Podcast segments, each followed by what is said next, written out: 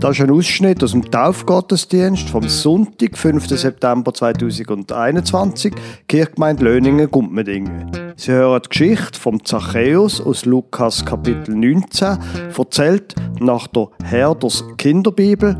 Und nachher hören Sie die Predigt vom Pfarrer Lukas Huber über 1. Thessalonicher Kapitel 5, Vers 14 bis 24.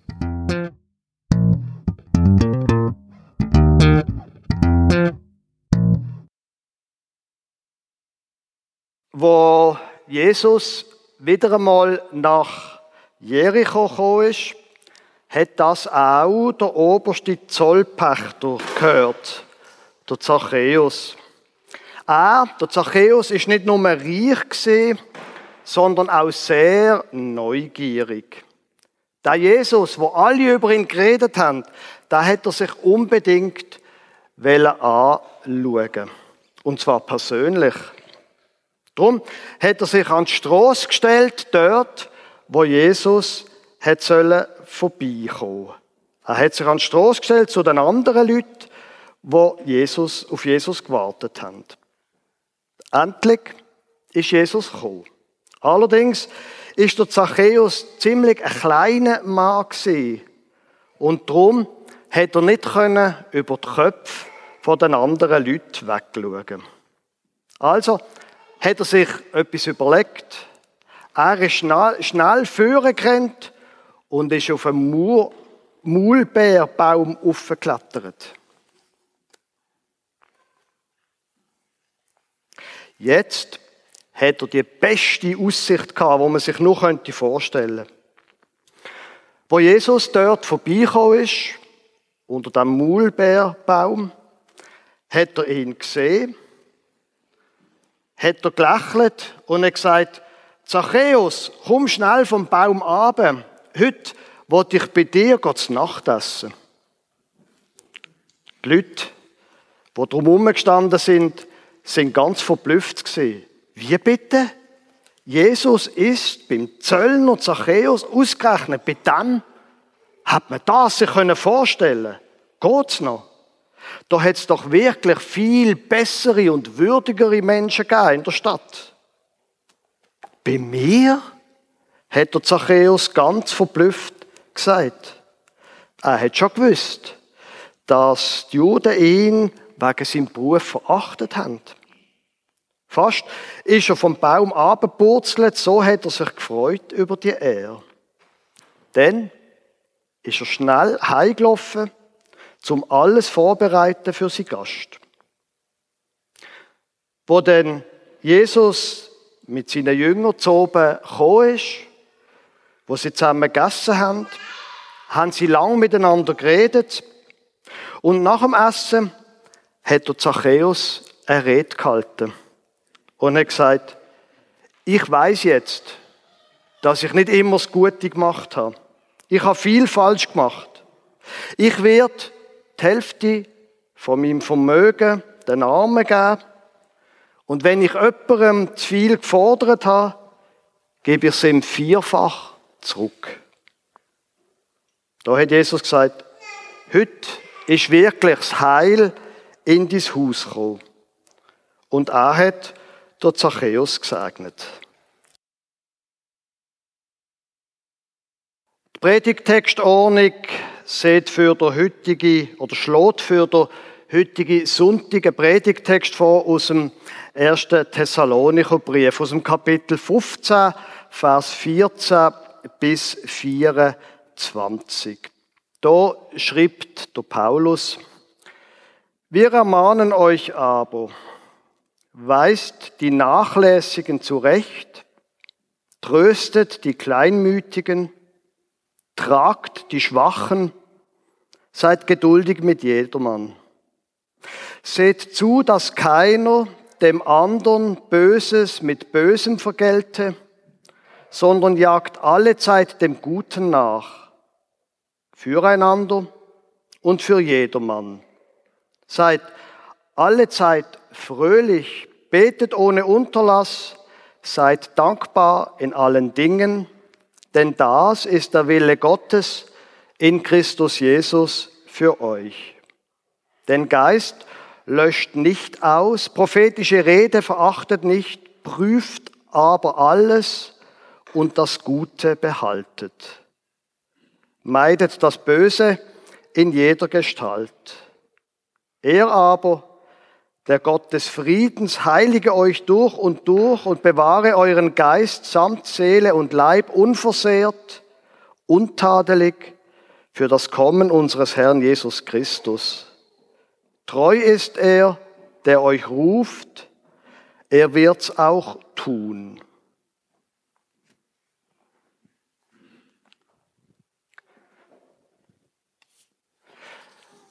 Liebe Gemeinde, vor ein paar Jahren hat sich der Kirchenstand von Löningen und Gumpmedingen ein Leitbild gegeben. Die besteht aus diesen drei Begriffen. Beziehungen bauen, Leben gestalten, Glauben vertiefen.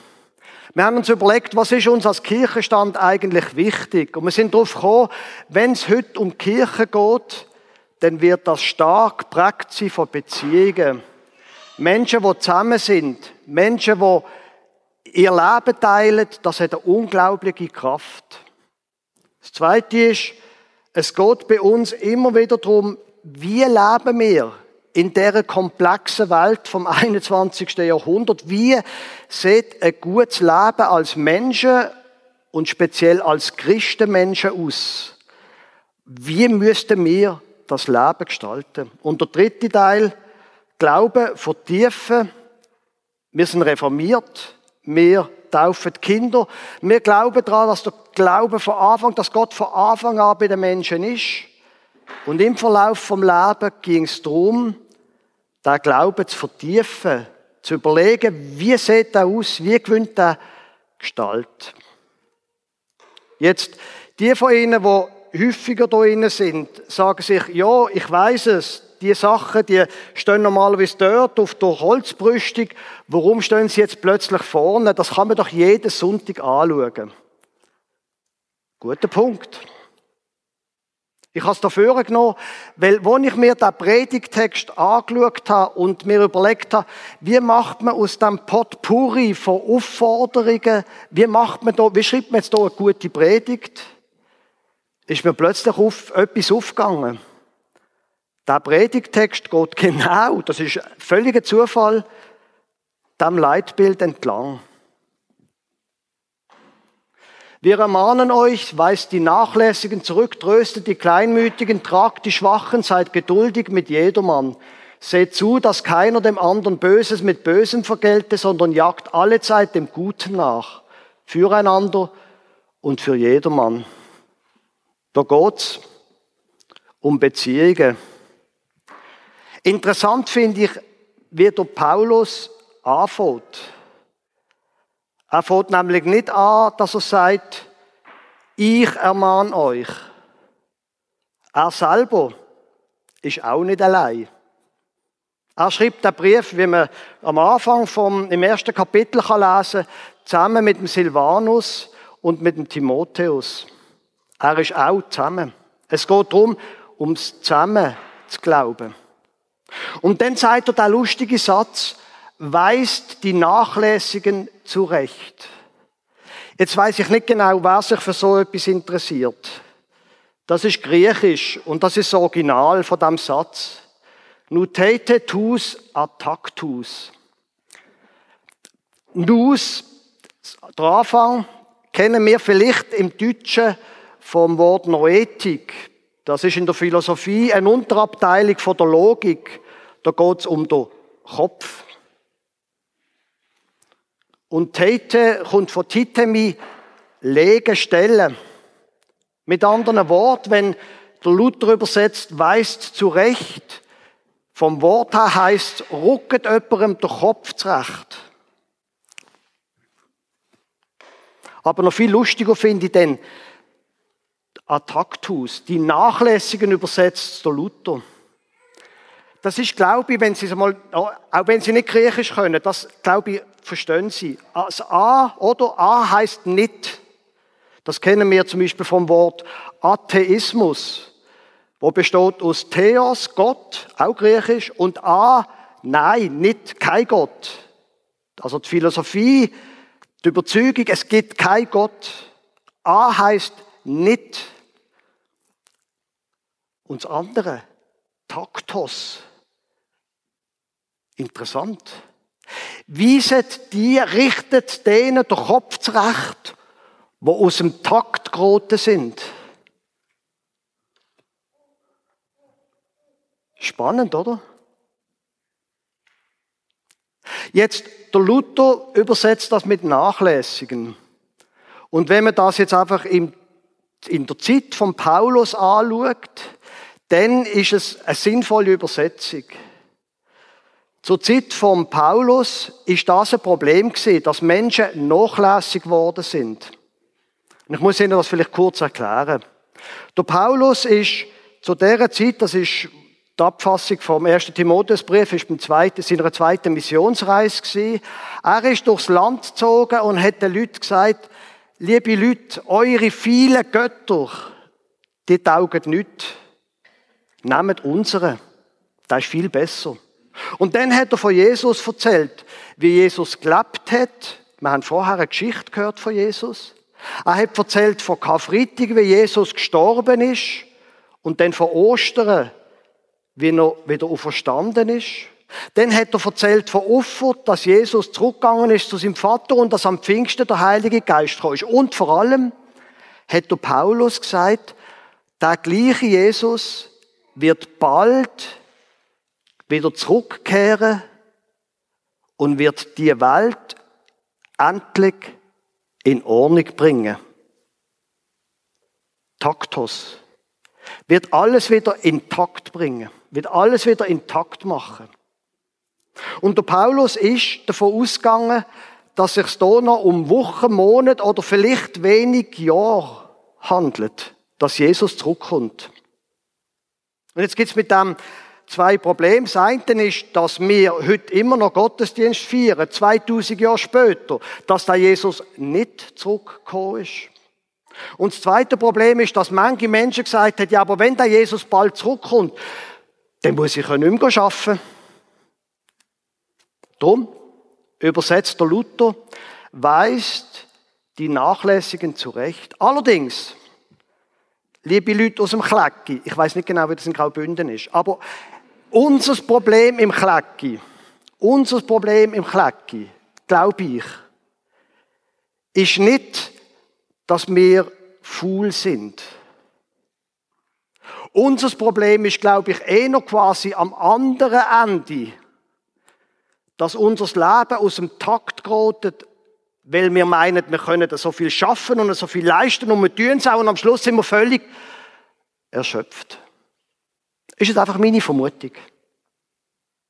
Also das heißt, wenn der Paulus da sagt, liebe Gemeinde, wenn es um Beziehungen geht, dann tünt euch den Kopf zurechtdrücken, wenn jemand von euch aus dem Takt gerät.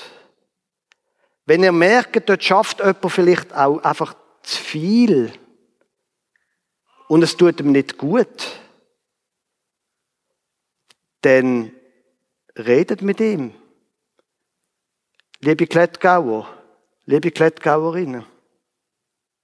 Weil das nächste ist, tröstet die Kleinmütigen. Das ist das, was passiert. Burnout. Dass man irgendwann gibt's einfach, macht Gott alles zu. Und dann sollen wir uns trösten. Wir sollen die Schwachen tragen und wir sollen geduldig sein mit jedermann. Natürlich Luther, oder? Jede Frau ist, ist dabei, oder? Können wir uns einfach darauf einigen? Es ist nicht genderkonform. Und dann noch ein Punkt zum Thema Beziehungen. Seht zu, dass keiner dem anderen Böses mit Bösem vergelte, ähm, äh, sondern jagt alle Zeit dem Guten nach, füreinander und für jedermann. Finde ich interessant. Also, das Böse kommt ganz von allein. Im Guten muss man nachrennen. Ist das nicht interessant? Und stimmt das nicht? Stimmt das nicht? Einfach ich, so. Manchmal. Wie ich manchmal meiner Frau, wissen Sie, wie ich meine? Das kommt ganz von allein.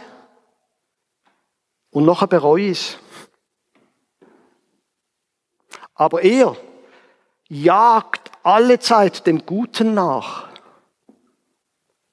Das ist etwas Aktives. Gönnt dem nach dem Guten. Für eure Ehe, für eure Kinder natürlich, für eure Nachbarn, wer auch immer.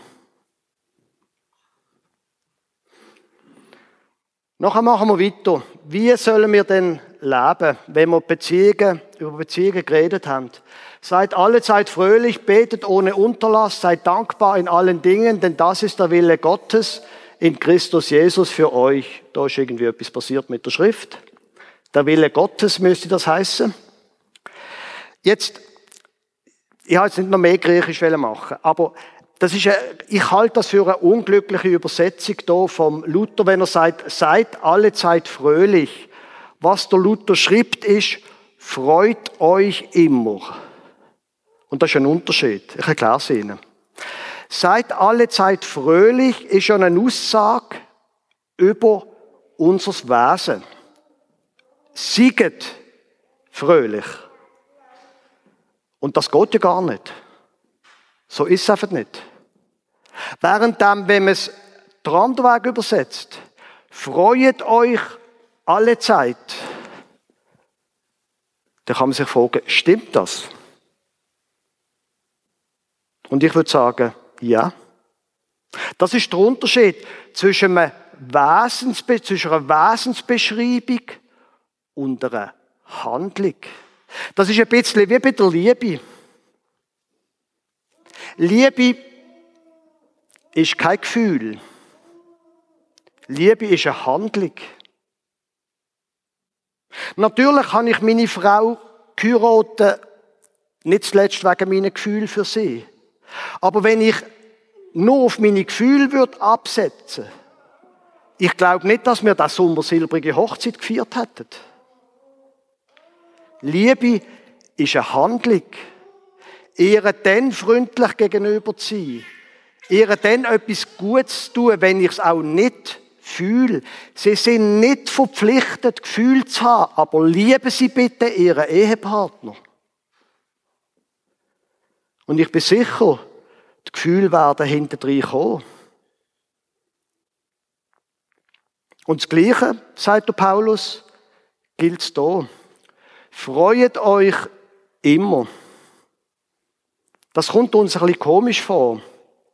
Aber sich freuen ist eine Handlung. Sich ausrichten, wie bei der Liebe. Ich richte mich auf die Liebe aus. Und wir wissen ja alle, wie das aussieht. Egal, ob es Blumen sind, egal, ob es ein, ein schönes Nachtessen ist, wie auch immer das aussieht. Richte aus auf die Liebe, richte auch aus auf die Freude. Studiert dem nach. Und Sie merken vielleicht die Nähe von diesem Gedanken zu der positiven Psychologie. Sich ausrichten aufs Gute, aufs Schöne. Das bedeutet im Zusammenhang mit den Kindern, jetzt ist Leana noch klein, aber später, wenn er sie ins Bett bringt, fragen, sag mir doch heute, und zwar jeden Tag, Sag mir doch drei Sachen, die schön sind heute. Ähm, kann man übrigens auch als Ehepaar machen, bevor man geht schlafen. Komm, erzähl du mir die drei schönsten Sachen heute. Ja, und wie ist es bei dir gewesen? Sich ausrichten aufs Schöne und auf die Freude. Ja, und wenn es einmal nicht gut ist, der Paulus ist kein Illusionist. Was soll man denn machen? Betet ohne Unterlass. Ihr könnt die ganze Zeit, haben Sie schon mal Psalmen gelesen? Mindestens die Hälfte der Psalmen, da jammert entweder David oder sonst irgendjemand gegenüber Gott, ah, mir geht's so schlecht, alle hassen mich. Alles voll von Klagen. Jawohl. Klagt das Gott. Betet ohne Unterlass. Klagt es nicht dem Mann. Manchmal muss auch das sein. Klag's Gott, betet ohne Unterlass. Er versteht euch. Seid dankbar in allen Dingen. Und das ist auch ein interessanter Punkt. Der Paulus sagt nicht, seid dankbar für alle Dinge. Das wäre ja, das wäre ja ganz schräg. Aber im Schwierigen, nicht fürs Schwierige, im Schwierigen dankbar zu sein. Man kann auch etwas Gutes suchen in den schwierigen Situationen. Seid dankbar, weil das ist der Wille Gottes in Christus Jesus für euch. Den Geist, einfach weiter im Text. Den Geist löscht nicht aus, prophetische Rede verachtet nicht, prüft aber alles und das Gute behaltet. Und jetzt kommt er zum Glauben. Ist Ihnen aufgefallen, wenn Sie den Text lesen, also mit dem Geist ist der Geist von Gott gemeint, Pfingsten und so weiter. Ist Ihnen aufgefallen, was er nicht sagt? Er sagt nicht, ihr müsst da irgendwie kriegen. Ihr müsst irgendwie euch da besorgen. Ihr habt ihn schon. Aber ihr könnt ihn auslöschen. Und mit auslöschen ist das, das gemeint, was man macht mit dieser Kerze, wenn man fest bloßt. Der Geist ist bei euch, wenn ihr glaubt. Den müsst ihr nicht anbringen. Gott lebt in euch. Aber ihr könnt, das ist eure Freiheit, ihn auslöschen, macht es nicht. Prophetische Rede verachtet nicht, das ist auch ein missverständlicher Ausdruck, wo man meint, äh, quasi in Zukunft. Aber das, wo in der alten Kirche prophetische Rede war, ist mehr das gesehen, dass jemand von Gott den Eindruck hat, wenn ich jetzt hier in der Bibel lese, dann bedeutet das das konkret in deinem Leben. Also prophetische Rede ist, wenn jemand ins Leben von jemand anderem redet, von Gott her, wie er soll glauben und leben. Verachtet das nicht, wenn Gott zu euch redet. Sei es in einer Predigt, sei es einmal in einem Gespräch. Prüft alles, das Gute behaltet. Und dann der Schluss. Meidet das Böse in jeder Gestalt. Er aber, der Gott des Friedens, heilige euch durch und durch und bewahre euren Geist samt Seele und Leib unversehrt, untadelig für das Kommen unseres Herrn Jesus Christus. Treu ist er, der euch ruft, er wird's auch tun. Ist eine lange Predigt gewesen. Mit anderen Worten sagt er da, vertraut einfach drauf. Gott wird mit euch schon fertig. Er wird mit euch schon zu Ende kommen. Am Schluss vom Tag loset hier gut zu. Aber dann vertraut einfach drauf. Gott ist bei euch. Er wird euch nicht im Stich lassen. Und so, liebe Gemeinde, lebt. Amen.